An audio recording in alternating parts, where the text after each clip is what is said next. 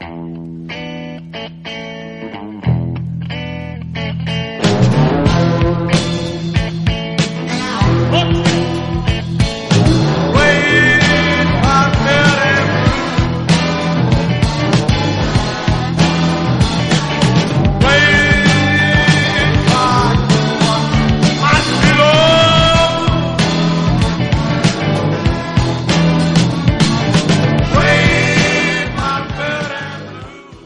a todos, esto es Magic and Roll, el programa de magia más desenfadado en Neo FM.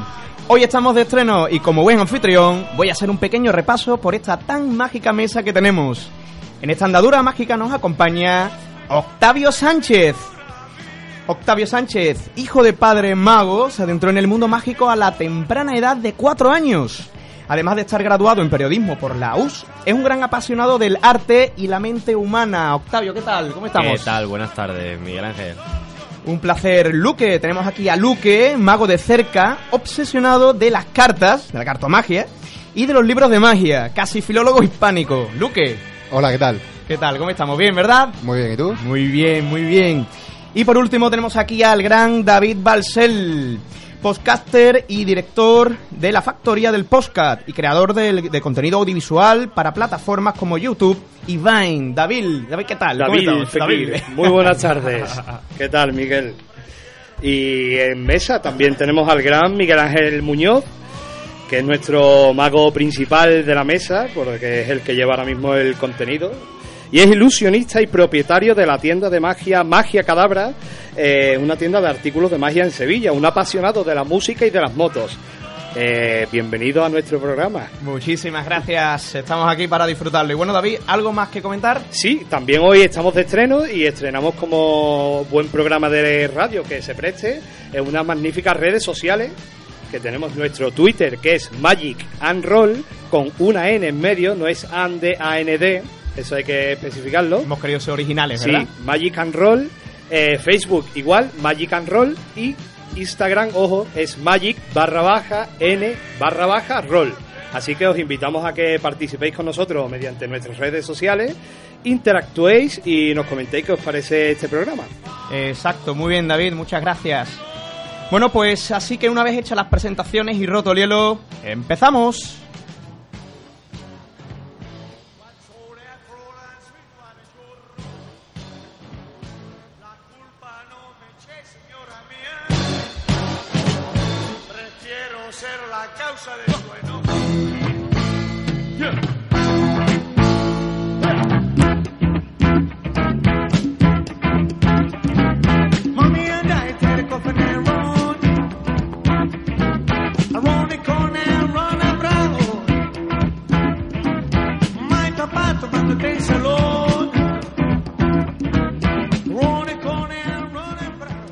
Bueno, pues eh, en este primer bloque del programa Magic and Roll vamos a tratar un tema bastante actual y es el uso de la magia y sus vertientes en Internet. ¿Qué opináis de la magia en Internet, Octavio? Bueno, yo creo que es un tema, digamos, se ha hablado, se ha hablado de este tema y grandes gente ya, grandes personas han dicho cosas sobre esto. Y yo creo que, bueno, que lo más obvio es que la magia, digamos, ayuda, o sea, Internet va a ayudar en la magia siempre a que nosotros, las nuevas generaciones, veamos esos magos o esos actos de magia que, que no podemos ver por edad, ¿no? Y yo creo que eso es un avance tremendo, tremendo. Que yo pueda ver a, a Caps hace- hacer el número de la sal, eso, eso es maravilloso. Ahora bien, ya, si nos metemos dentro de lo que es aprender magia, digamos, dentro de Internet, bueno, pues es una opción más, es una opción más. Yo tampoco creo que, que haya que, que evitarla o que haya que demonizarla, sino, yo qué sé, eh, había algo que decía Ascanio, era que hay algo peor que leer el marca, que es no leer siquiera el marca, ¿sabes? Pues es un poco eso, ¿no? Eh, es una herramienta más, hay que adaptarse, hay que ver qué hacemos con ella y, hay que estudiarlo. Claro. Totalmente de acuerdo contigo, Octavio. Es más, de hecho, Internet puede llegar a ser una herramienta eh, de trabajo súper importante siempre que, evidentemente, sepamos sacarle pues ese mayor contenido y, bueno, pues lo más eh, lo, lo más correcto, ¿no? Eh, hombre, yo, por ejemplo, para aprender magia no creo que el sitio más correcto en este caso sea Internet. ¿No, Luque? Yo creo que no, yo creo que la magia y bueno, yo que soy un gran defensor de los libros de magia. Entonces, bueno, si ya me cuesta defender la magia por eh, enseñar por DVD o a través de vídeo, imagínate por internet que todo es libre y que todo, bueno, pues no tiene barrera, internet no tiene ninguna barrera y puedes aprender lo que quieras. Pero bueno, eso puede crear algún problema de, de estudio a la hora de la magia porque te vas a meter en cosas bastante complicadas cuando estás empezando y no creo que sea beneficioso para ti. Claro. Eh, de hecho, bueno, eh, David, no sé yo, por ejemplo, aquí estamos entre tres magos, uno es. Luque, Octavio, el otro pues, bueno, soy yo, pero un- David, por ejemplo, un carterista. es un carterista que no... carterista Exactamente. De hobby. Pero soy gran defensor de Internet, obviamente. Eh, yo me he movido por Internet, o me muevo por Internet, gracias al mundo del podcast. eh, el mundo audiovisual ha avanzado mucho por, eh, por canales, plataformas como YouTube, Vines, por ejemplo, que son dos que he dominado. Y creo que Internet es bueno y malo. Internet tiene todo lo bueno que tú quieras sacarle y todo lo malo que tú puedas igualmente sacarle o prestarle. Eh, ¿Por qué es bueno? Porque, como dice Octavio, eh, Luque también coincidirá, eh, está a tu alcance adquirir un libro, tener ciertos medios para ver, eh, por ejemplo, un vídeo de los años 60, 40, 30 que, que haya colgado, eh, escuchar un audio de alguien explicando qué es lo malo. Lo malo es el mal uso del Internet, que es lo que estamos ahora intentando adaptar a, la- a las generaciones que vienen. Internet no vale para todo. Internet tiene que valer para lo que vale. Si tú lo coges, como yo digo, si abres una presa a todo lo que da, se inunda. Pero si vas abriendo a pequeñas escalas, pues vas sacándole un beneficio. Internet es esa presa que todo el mundo la abre, la tira al agua y da igual a donde llegue. Te vas a inundar, al final te ahogas. Por eso Internet, siempre yo lo digo, Internet es una herramienta magnífica, pero hay que usarla con parsimonia, con tranquilidad. No, por ejemplo, ustedes que estáis en el mundo de la magia, no puedes ser mago en dos horas de un vídeo YouTube. No es recomendable. Habrá gente que tenga muy mucha destreza, mucha maña, que en dos horas te haga dos trucos, tres, cuatro, ocho. Gente que. Pero no todo el mundo es capaz de adquirir ese conocimiento en dos horas. Por eso hay sitios recomendados, hay libros, hay mucho, mucho más allá de Internet para que nos quedemos en eso. Internet está muy bien, bien usado. Totalmente de acuerdo contigo, eh, David.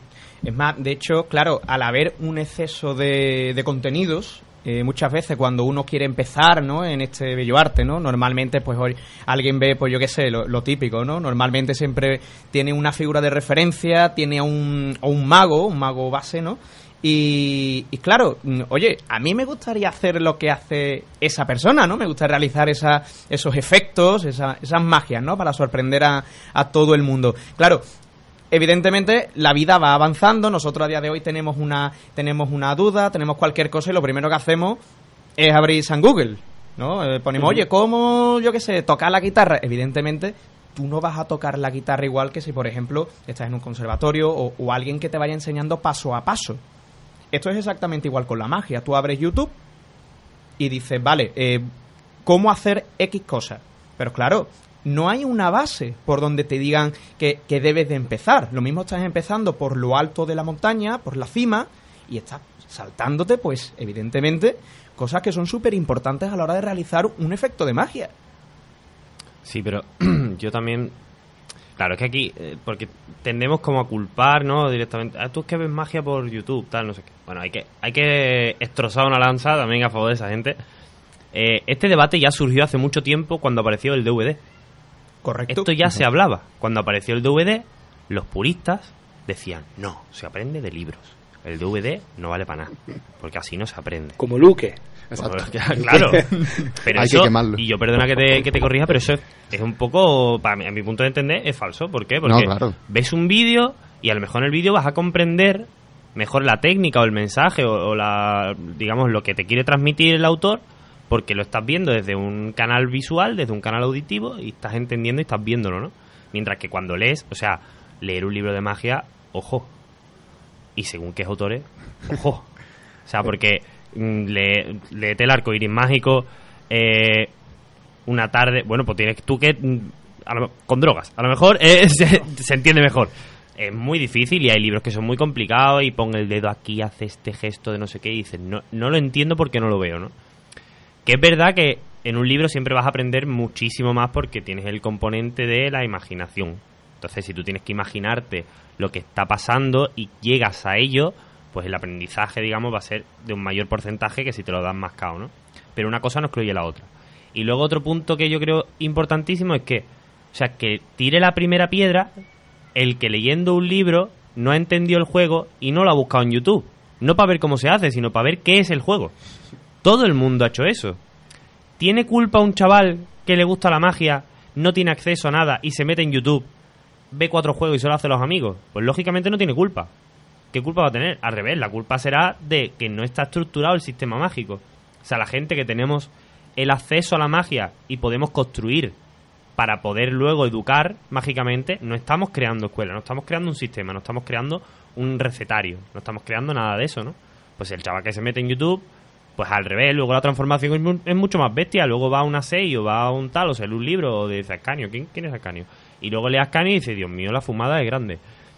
Pues claro, pues no todo es culpa de los chavales de, de- de que van a YouTube a consumir magia. Hay que pensar por qué van a YouTube a consumir magia, digamos revelada, y por qué pasa eso, cómo solucionarlo y qué podemos sacar bueno de ahí, ¿no? Yo creo.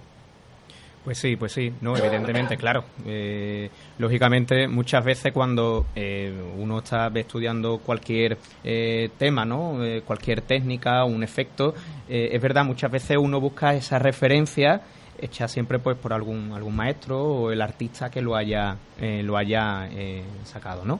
Eh, Luque, Eh, en cuanto a lo que estaba diciendo Octavio, que se le acaba de quedar muy bien papado, eh, es cierto que aunque la magia eh, con libros, yo, yo prefiero la magia con libros porque es lo que ha dicho él, tú aportas más a la lectura. Los libros de magia tienen una gran pérdida, que es que normalmente están escritos por magos. Y los magos normalmente no saben escribir. Por lo tanto, nos quedamos con un- muy pocos libros, sobre todo en español, escritos por magos españoles, que estén bien escritos. Podemos decir, sobre todo, nombrar a los libros de Ascanio y eh, Cartomagia Fundamental de, de Vicente Canuto. Y Piñeiro. Y yo no lo he leído. Escribe que te mueres. ¿no? entonces, quitando los demás, hay libros que están horrorosamente escritos y que es normal que el que está empezando y que diga, uy, esto no, no hay por dónde cogerlo, diga, espérate, voy a intentar verlo y ya de ahí tiro para el libro y sigo leyendo. Porque yo recuerdo que yo cuando estaba empezando hacía justo lo mismo. Eh, No entendía algo, me iba, me iba a YouTube y lo buscaba. Y es cierto también lo que estaba nombrando Octavio, na- nadie tiene la culpa de que alguien cuando quiera empezar magia, a empezar a aprender magia, se vaya a YouTube. Yo creo que es lo que cualquier persona hace. Yo me acuerdo, yo he intentado editar vídeos y demás, lo primero que he hecho es irme a YouTube y buscar un, tutorial. O sea, lo mismo ocurre con la magia y por eso hay tantos canales grandes, grandes y pequeños, que se dedican a, a revelar magia. No sé cuál es vuestra opinión sobre los canales que se dedican a, a revelar magia. Depende, ¿no? Porque si hablamos de un Borja Montón Claro. que ha sabido leer fantásticamente eh, el comportamiento social o, o incluso media, ¿no? El, el comportamiento más media. Ha sabido eh, captar a la gente, estructurarlo de cierta manera. Se ha buscado profesores maravillosos, ¿no? Los mejores magos de España están dando clases con Borja Montón. Bueno, pues para mí es válido. Claro, Me totalmente. puede gustar más o menos, porque lógicamente yo no soy su target. No, no. Yo no soy su target. Esto es como el que me dice, no, es que a mí el Rubio no me hace gracia. Pues que si te hiciera gracia, a lo mejor el Rubio no ganaría dinero. Claro. Porque va dirigido a otra gente. Pues va dirigido a gente que está aprendiendo magia. Que está aprendiendo y que, por ejemplo, no puede tener una asociación cerca. Efectivamente. Entonces, en ese aspecto, Borja Montón, mis 10. Ahora, Pero bueno, y también hay que tener en cuenta cómo empezó Borja Montón. Que sí empezó más revelando y tal. pero Cuando llegó, sí, es cierto, cuando llegó un cierto número más alto de seguidores, eh, como que echó cuenta atrás, empezó a borrar esos vídeos claro. Y empezó con el tema del Instituto de Magia. a fin de cuentas, eso no deja de ser tampoco una estrategia de marketing Totalmente. para ganar seguidores. Pero Totalmente. bueno, sí es verdad que bueno supo, digamos, eh, recular ¿no? en ese aspecto y oye, pues mm, pudo centrar un poco más ese aprendizaje, pues bueno, de una forma un poco más, más profesional. Sí. ¿verdad? Yo creo que el gran problema es la estructura. Eh, yo creo que el punto clave es la estructura. Vamos a estructurar esto de una forma que se compense eh, lo audiovisual en Internet con lo que está al alcance de las personas en una librería, en una asociación, en una tienda, en un colectivo o en un grupo de WhatsApp. No hace falta muchas veces montar una superorganización para gestionar un grupo. Simplemente con querer gestionarlo y que la gente esté dispuesta a ello, yo creo que se saca. El problema principal es lo que estamos hablando. Hay mucha gente que no respeta, no sabe cuál es el límite. En la magia, en cualquier otro ámbito, sobre todo en la magia, que es un círculo, yo, por ejemplo, para mí, mágico, aunque sea una paradoja, que yo, lo diga, ¿no? Eh, eh, para mí la magia siempre ha sido algo como muy especial. Y si ahora llega alguien y me lo tira por tierra, como que pierde el interés. Si yo soy un, un ciudadano medio que no tengo conocimiento de magia y veo que tú estás revelando, tú estás revelando, tú estás revelando, al final cualquier mago me va a parecer de poco interés, aunque sea un show de la hostia.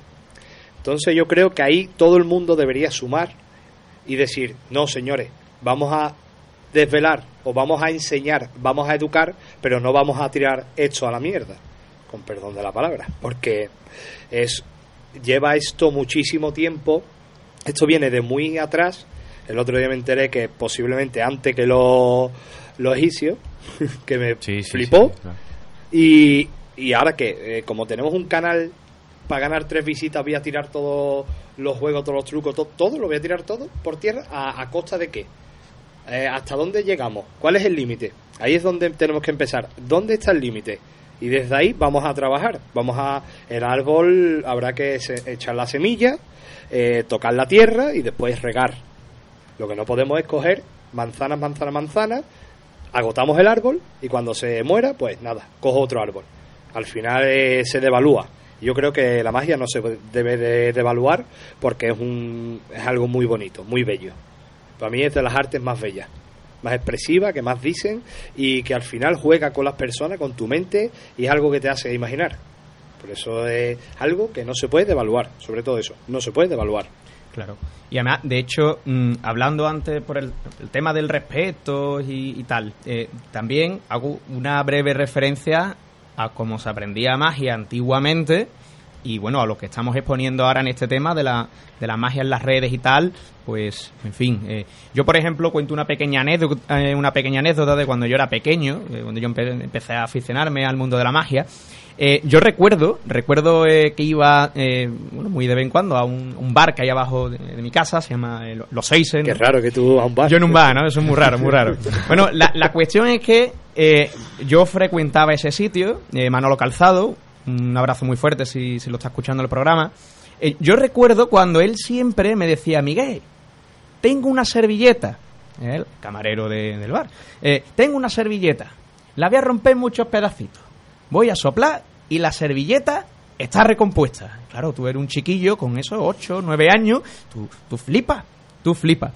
Y yo le decía a Manolo, Manolo, yo para aquel entonces, pues eso, ya era aficionado. Y Manolo, ¿cómo, cómo lo has hecho? Y dice, mañana te lo explico. Pasaba el día, yo a lo mejor llegaba con otro efecto de magia. Miguel, mira la servilleta otra vez. Digo, ya está con la servilleta otra vez.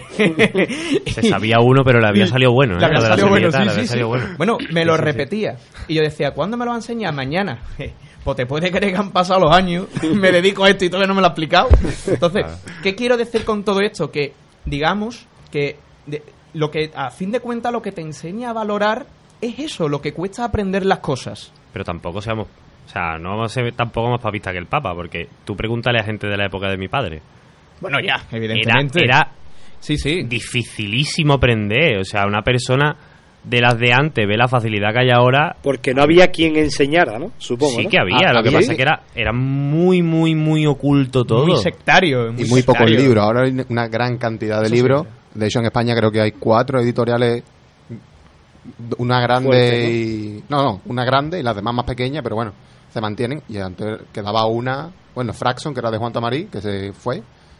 Pero ahora quedan cuatro y bueno, Bueno, van sacando sus libros. y Fraxon demás. sigue activa. Bueno, sigue activa, pero, no saca libros. No saca libros. sí, los de Juan. sigue activa, o sea sí. que- Sí, los de Juan. Bueno, pues, eh, son cinco editoriales. la, la editorial de Juan. La, la ex editorial de Juan.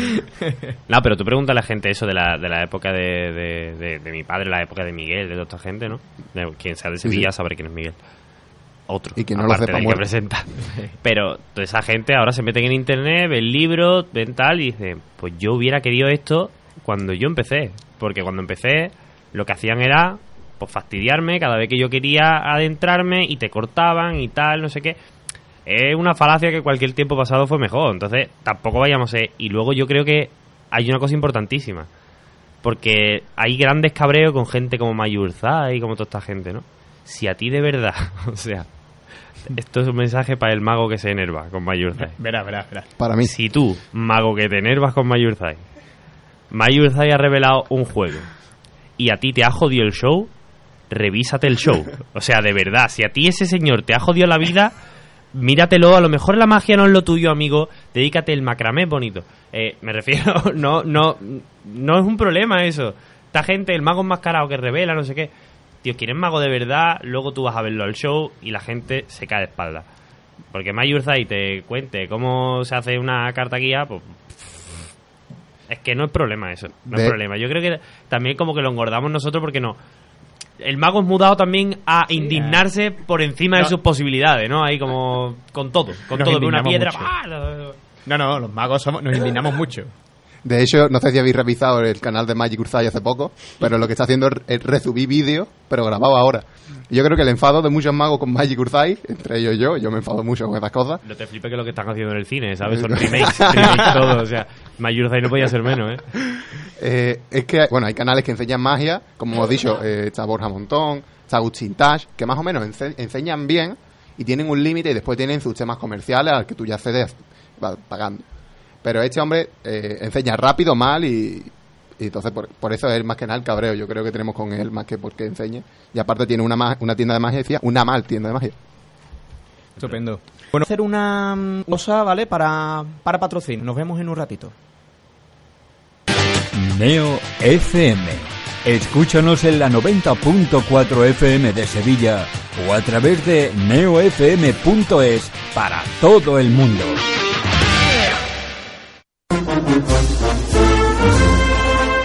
Una primera luna llena de la primavera. Una llama al cielo entre lágrimas de emoción. Una saeta al anochecer bajo el sonido de las bambalinas. Un intenso aroma de incienso y azahar que recorre las callejuelas de Sevilla. Una semana que nunca acaba. Una pasión llamada esperanza. Fran Gutiérrez les trae cada lunes a partir de las 10 de la noche toda la pasión y toda la esperanza de nuestra Semana Santa. Pasión y Esperanza, el programa cofrade de Neo FM.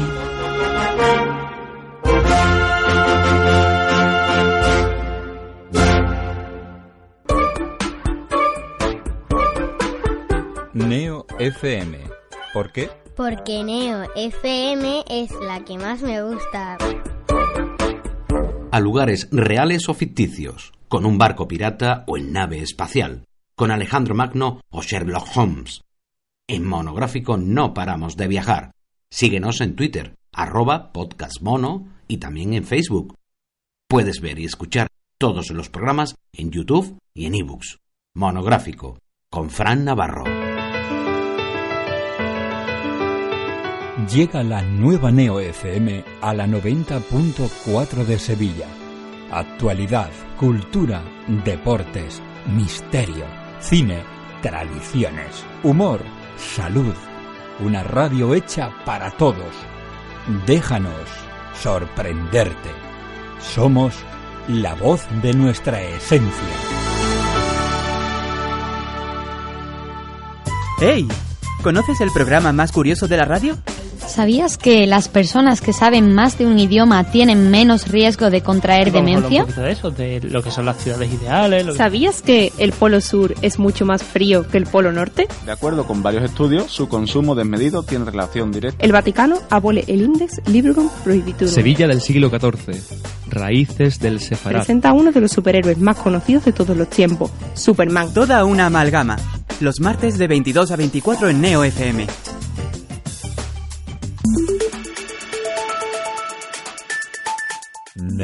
FM. Desde Sevilla para el mundo.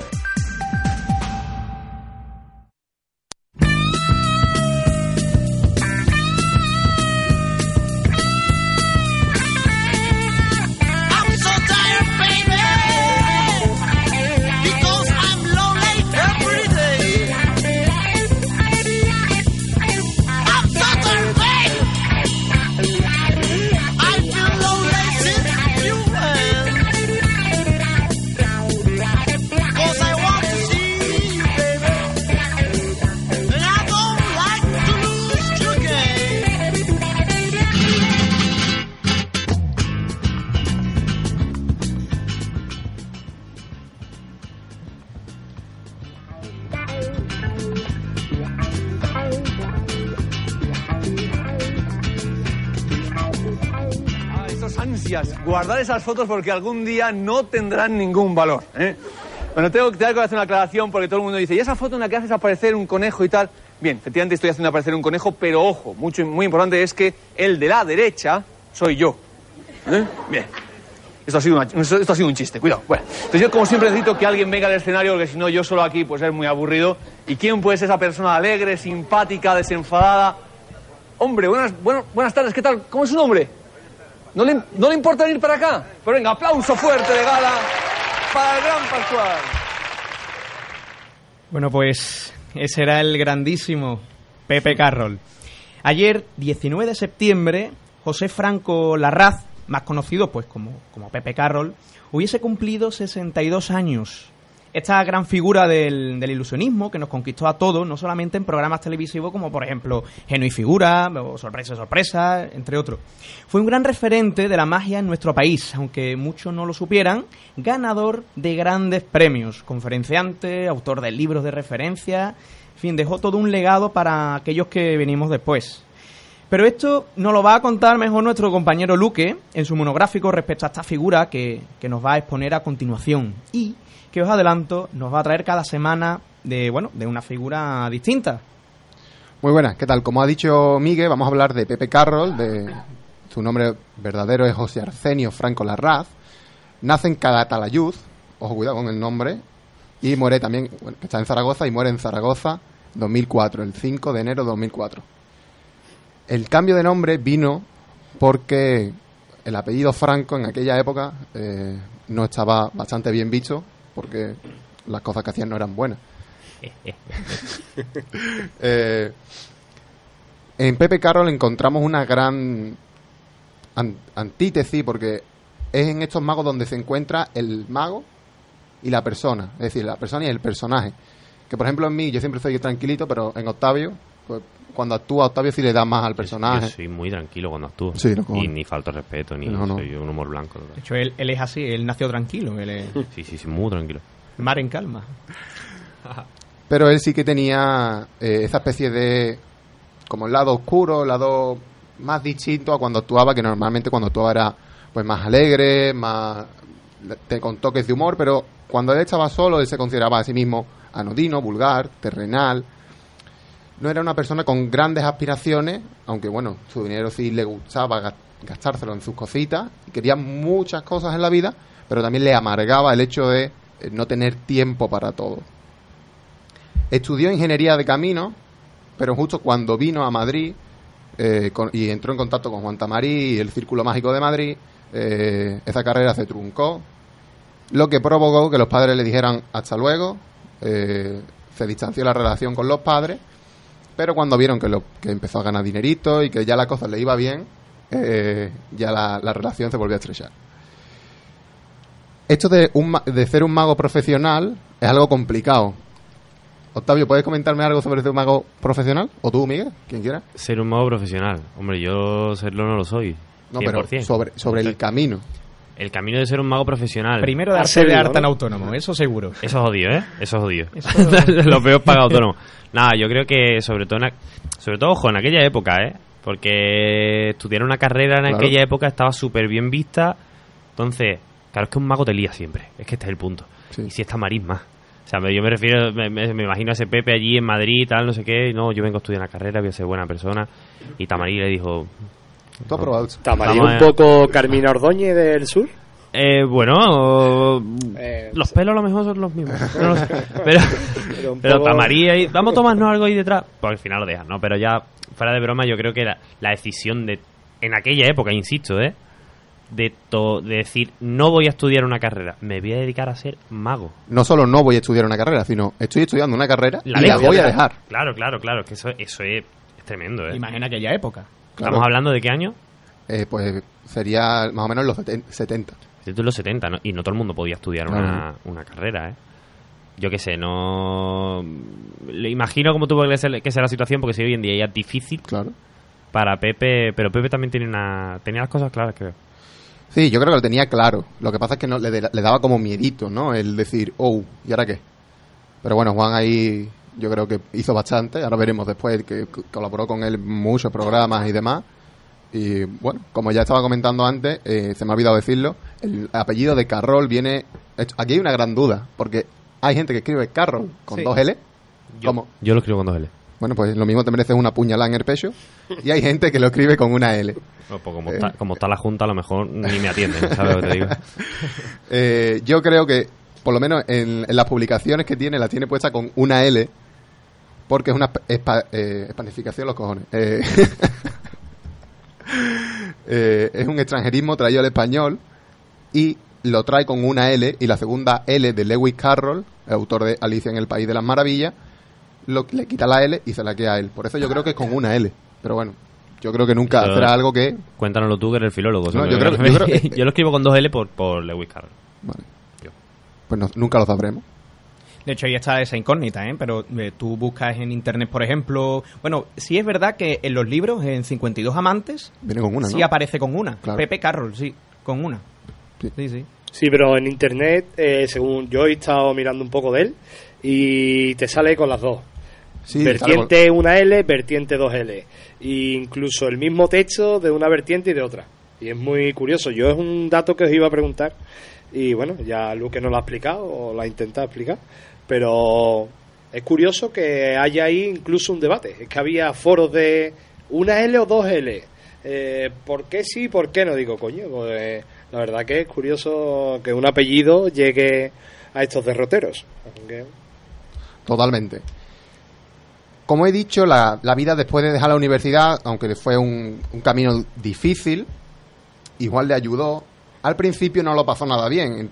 Tuvo que empezar a actuar en salas pequeñas, apenas sin cobrar. Pero ya cuando eh, Juan entró también en el programa 1, 2, 3, responda, responda otra vez, en los 80, ya también lo llevó, al igual que llevó a Anthony Blake. Yo no recuerdo más. No sé si ustedes- Sí, eh, había, había algún que otro mago más por ahí. Yo creo que el que meneaba el cartón era Tamarí, porque era, fue el Sí, el- principal. es el que más- Eh, había, había alguno más. Si me acuerdo a lo largo de que tú hables, te lo digo. Pero bueno, sobre todo yo recuerdo a Anthony Blake también apareciendo en el 1, 2, 3 de la mano de Tamari. Además ap- apareció también en, por arte de magia, también en, TV, en televisión española y en Magia Potagia, que yo creo que todos recordamos con un gran cariño. Yo, por ejemplo, me lo pongo para dormir. Yo me lo pongo, me pongo la, lista, la lista de reproducción y me quedo fritito. Lo sé ya de memoria. Y el Luna de Verano, que sí que se hizo aquí en Canal Sur, aunque yo creo que eh, se, fue a, tam- también a cadenas eh, regionales de otra de otra de otra comunidades Comunidades. autónomas. Gracias, Miguel. Eh, es curioso que Pepe Carroll es el único mago que tiene el único mago cuando se hizo la entrevista que, que habla Juan sobre él que tiene dos especiales en la tele. Después Anthony Blake sí que tuvo sus propios especiales, pero bueno, eh, hablaremos más tarde de estos especiales porque tienen una curiosidad y es que es magia de escena.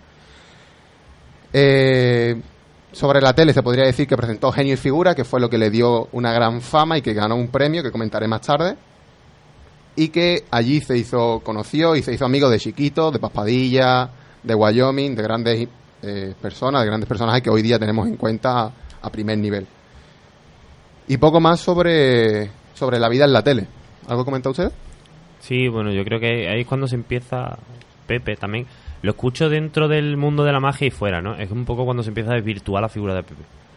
Sí, ahora- ahora Pepe, comentaré. Pepe Gran Mago, Pepe ya se empieza a meter genio y figura, además, a contar chistes, a cosas así, y se empieza a desvirtuar la figura de Pepe. Sí. Claro, ¿dónde queda la magia y dónde queda la... El show. El show, exactamente. Claro. Es que yo recordaba a Pepe Carroll más como un humorista, Sí. o un intento de humorista, porque eh, si- es- rodeado de ese círculo, eh, Claro. el mago, no lo, tú no lo visualizabas. Hacía sus cositas, pero eh, aparcó un poco al lado.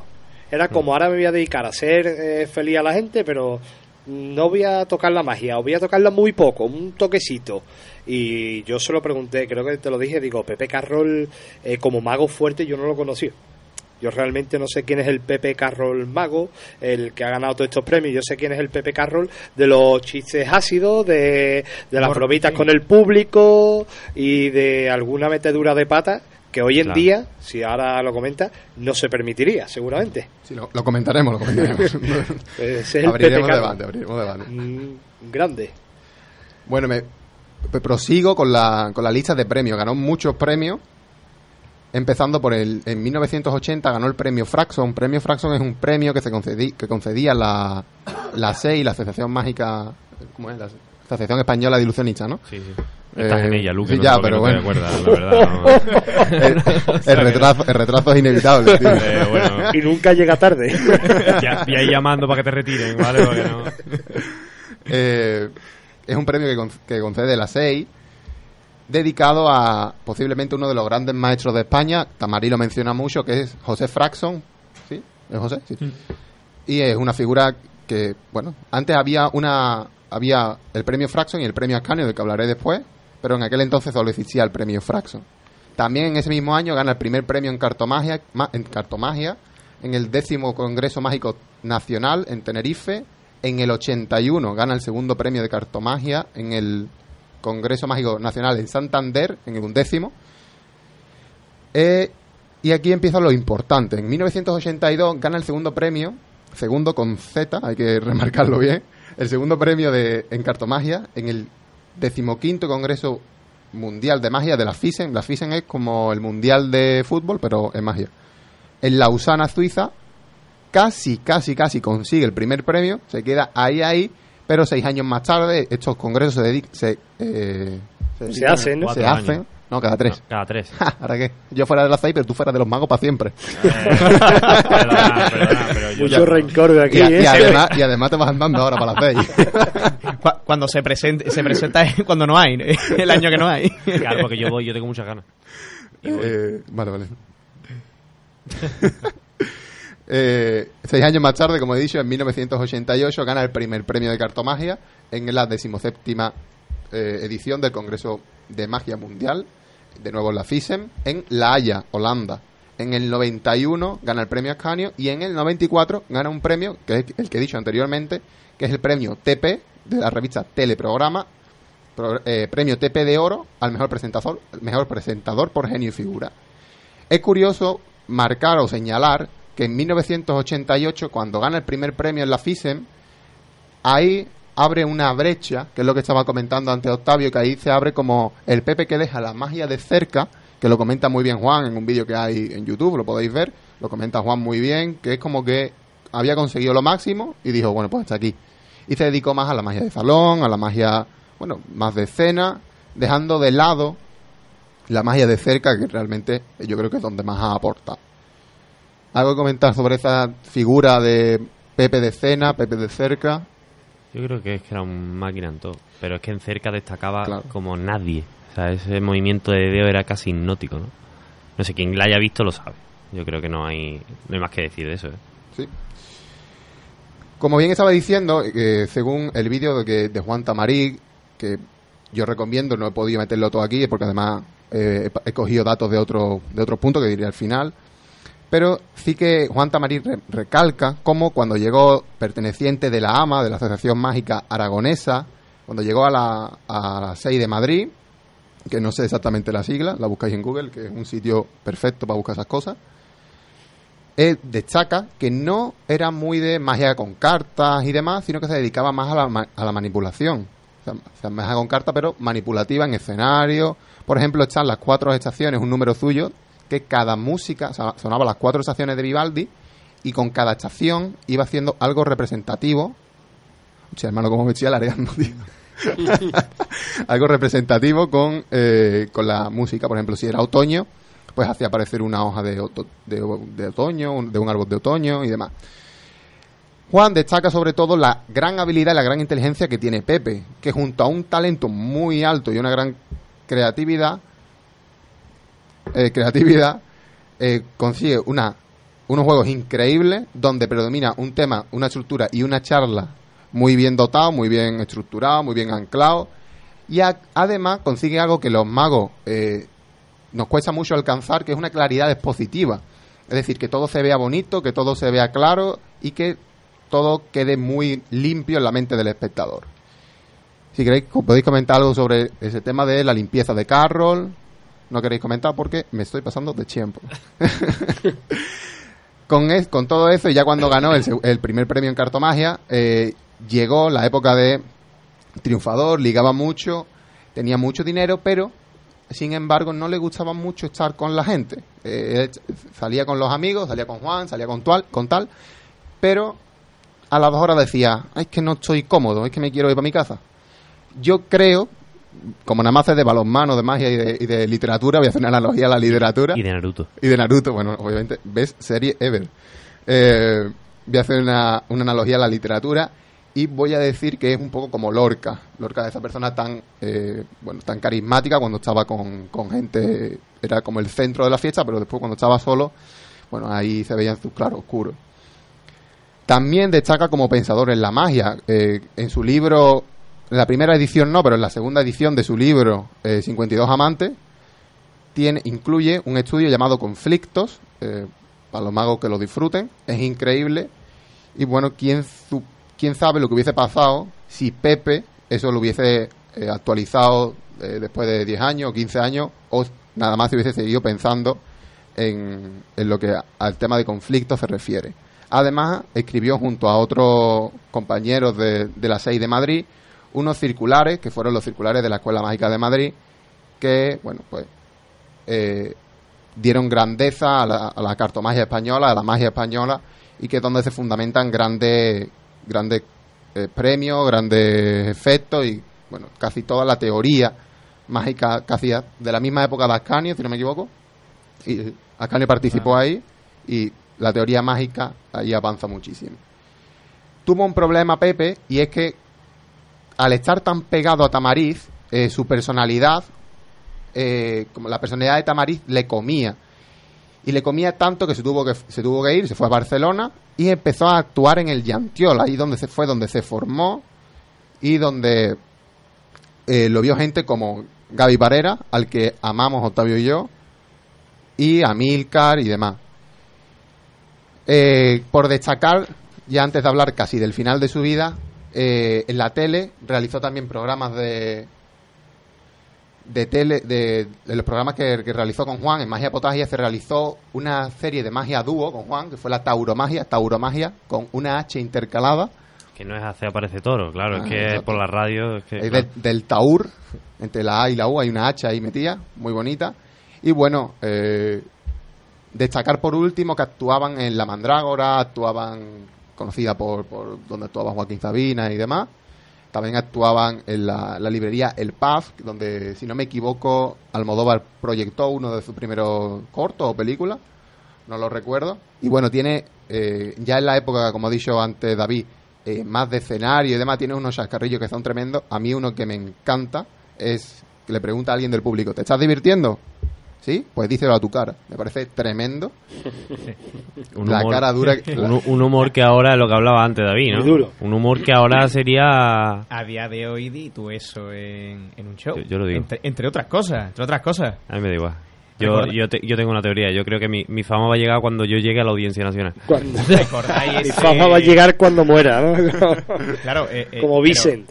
Chistes, pero chistes, o sea, que a día de hoy evidentemente son, son prohibitivos. O sea, Sí, sí. recordáis uno en un programa de televisión que de hecho creo recordar que está, vamos, que se conserva en, en YouTube, el de, el de eh, caballero, ¿puede usted venir que viene con su animal de compañía? Ah, no, disculpe, es su señora. O sea, eso a día de hoy, evidentemente. Dice con su mascota. Eh, con su Viene mascota. usted con su mascota, ¿verdad? Ah, no, perdón, que no llevo gafas. Es su son- señora. Son, son cosas que son Hoy impensables y que evidentemente, claro, son totalmente difíciles y que, y que evidentemente, pues bueno, eso lo hacía Pepe, lo hacía Pepe Carroll, eso lógicamente, pues bueno, él tenía su seña, tenía su personaje y lógicamente, pues, pues bueno. Pero eso... perdo- Sí. Y perdona que te corte, porque es muy interesante de dónde le viene esa rama a Pepe. Pepe no siempre fue así.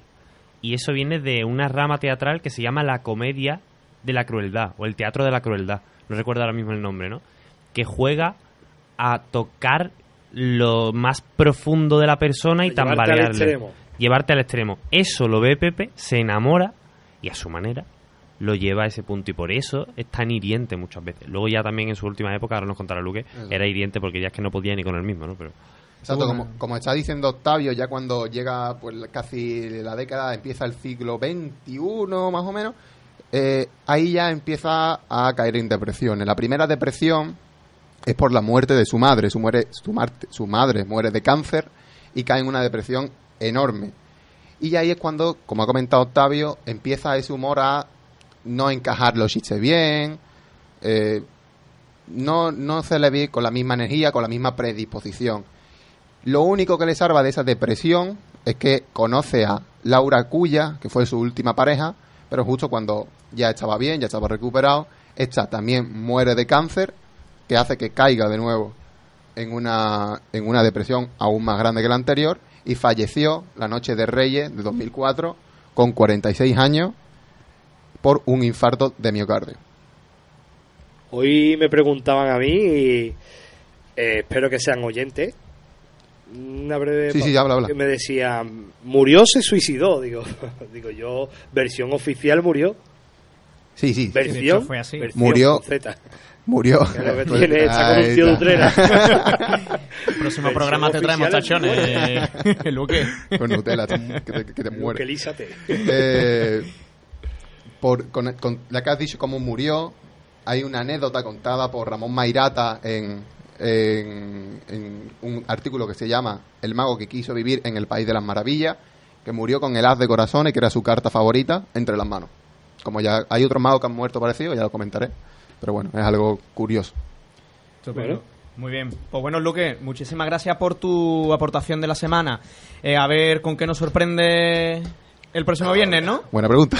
Muy bien. Pues nada, tenéis una semana para pensar, para estudiar y bueno, a ver con qué nos, nos sorprende. Lo dicho, espero que esto haya servido pues para que perdure la memoria de ese genio que fue eh, Pepe Carroll.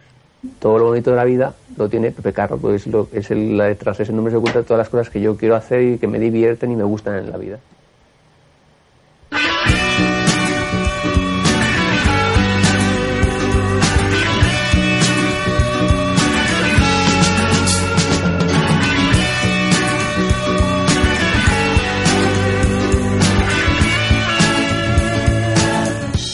Bueno, y ya vamos con el último bloque del programa, el cual estará presente todas las semanas también, ¿no? Nos referimos a la entrevista.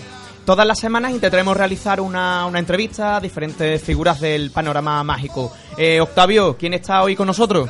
Bueno, yo te voy a, te voy a dar datos, a ver si A adivináis ver. quién es, ¿eh? Esto es maravilloso. Mira, te voy a decir, Premio Memorial Pepe Carroll 2019, Vale. Premio Nacional Cartomagia en Vale. Francia Ole. 2016, Premio Ascanio 2016, Vale. Premio Maestro. Magia de Cerca al Musafe 2016, Premio Nacional de Magia, Madre Medalla mía, del Mérito de premios. Medalla del Mérito de Londres. ¡Qué barbaridad! Pero eso lo tiene él y Sherlock Holmes, ¿sabes? No tiene nadie más.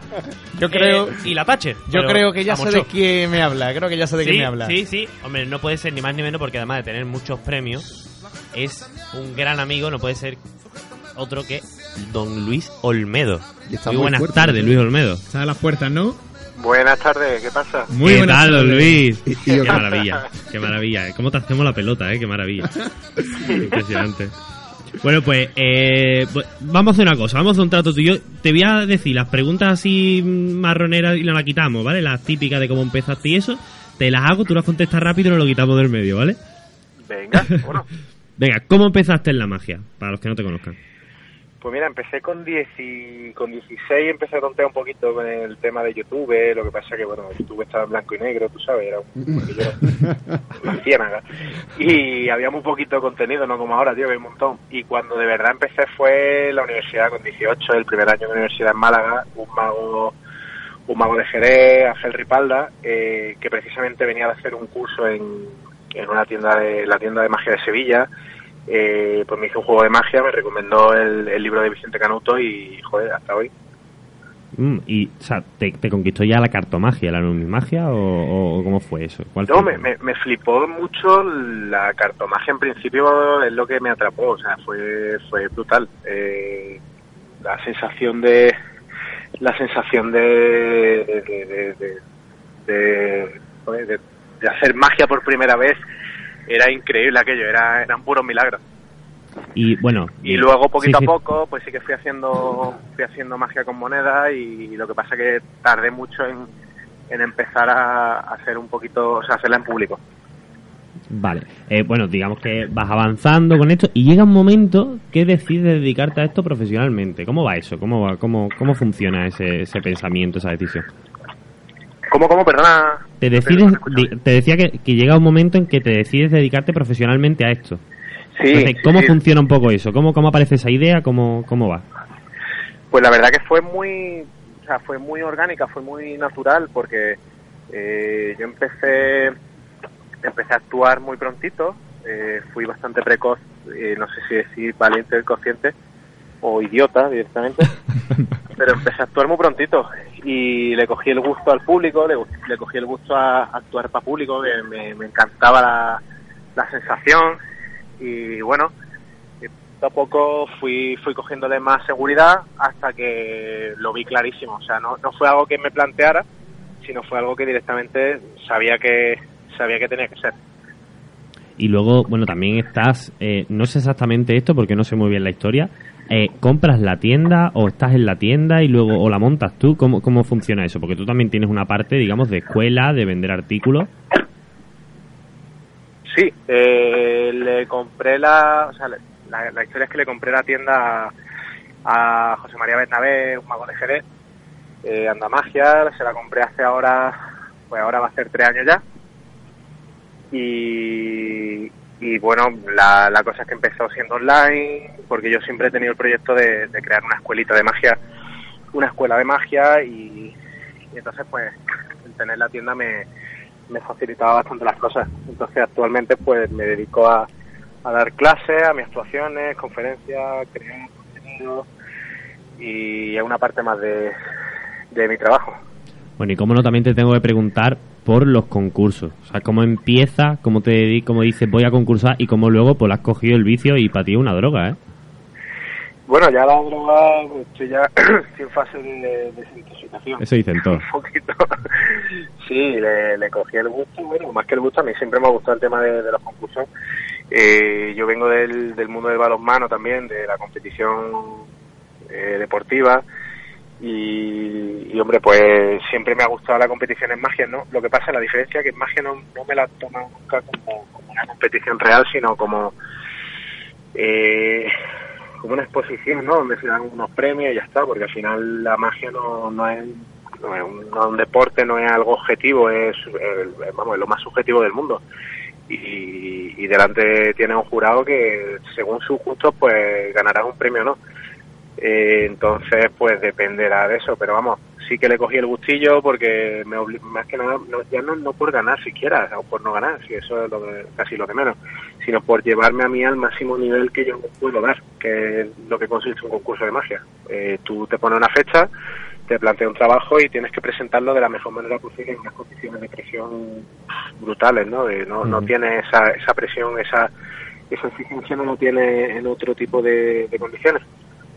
Bueno, pues lo- lo- me dicen que nos quedamos, nos estamos quedando sin tiempo, pero quiero recordar antes, bueno, aparte de que yo voto ahora mismo porque Luis vuelva y ya hablar con él de cosas Sí, más personales, de verdad, y si podemos traerlo aquí que esté en directo mejor. Recordar que Luis está mañana en el Casala Teatro haciendo su show amarillo, que son dos pases. Dos pases, uno a las cinco y media y otro a las nueve. ¿Me equivoco, Luis? Pues creo que es uno a las 5 y A las otro a las cinco, 9 y media. a las cinco y a las nueve y media, ¿no? Cinco y nueve. Cinco y nueve y media y, o sea, decir Bueno, a todos, por que favor, que vayáis porque sí, sí, vaya sí. a flipar. Magia de Es altísimo nivel. Luis. Bueno, pues Luis. Un 85. Eh,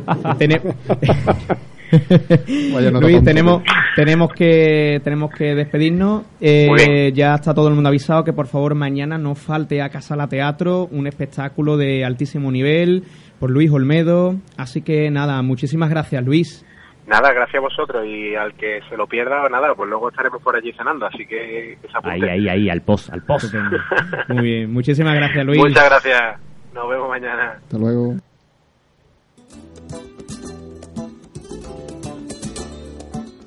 Bueno, pues hasta aquí hemos llegado ya por hoy. Muchísimas gracias Octavio. Muchísimas gracias a vosotros. Nada, y tú sabes que a mí me encanta venir a gamberrear. Eso lo sé yo, Luque. Muchas gracias, perdona Octavio por cortarte tiempo ahí. de- Nada, luego te mato, luego te mato. Y David. Nada, a ustedes me lo he pasado muy, muy bien. Bueno, agradecer también a Guillermo, nuestro técnico de sonido. Y bueno, la siguiente semana nos vemos aquí de nuevo en el mismo sitio y a la misma hora. No olvidéis comentar que os ha parecido el programa en nuestras redes sociales y ya sabéis, tenéis una cita aquí con nosotros. Yo paso lista y si no estáis, os pongo falta. Gracias a todos y hasta la semana que viene, aquí en Neo FM.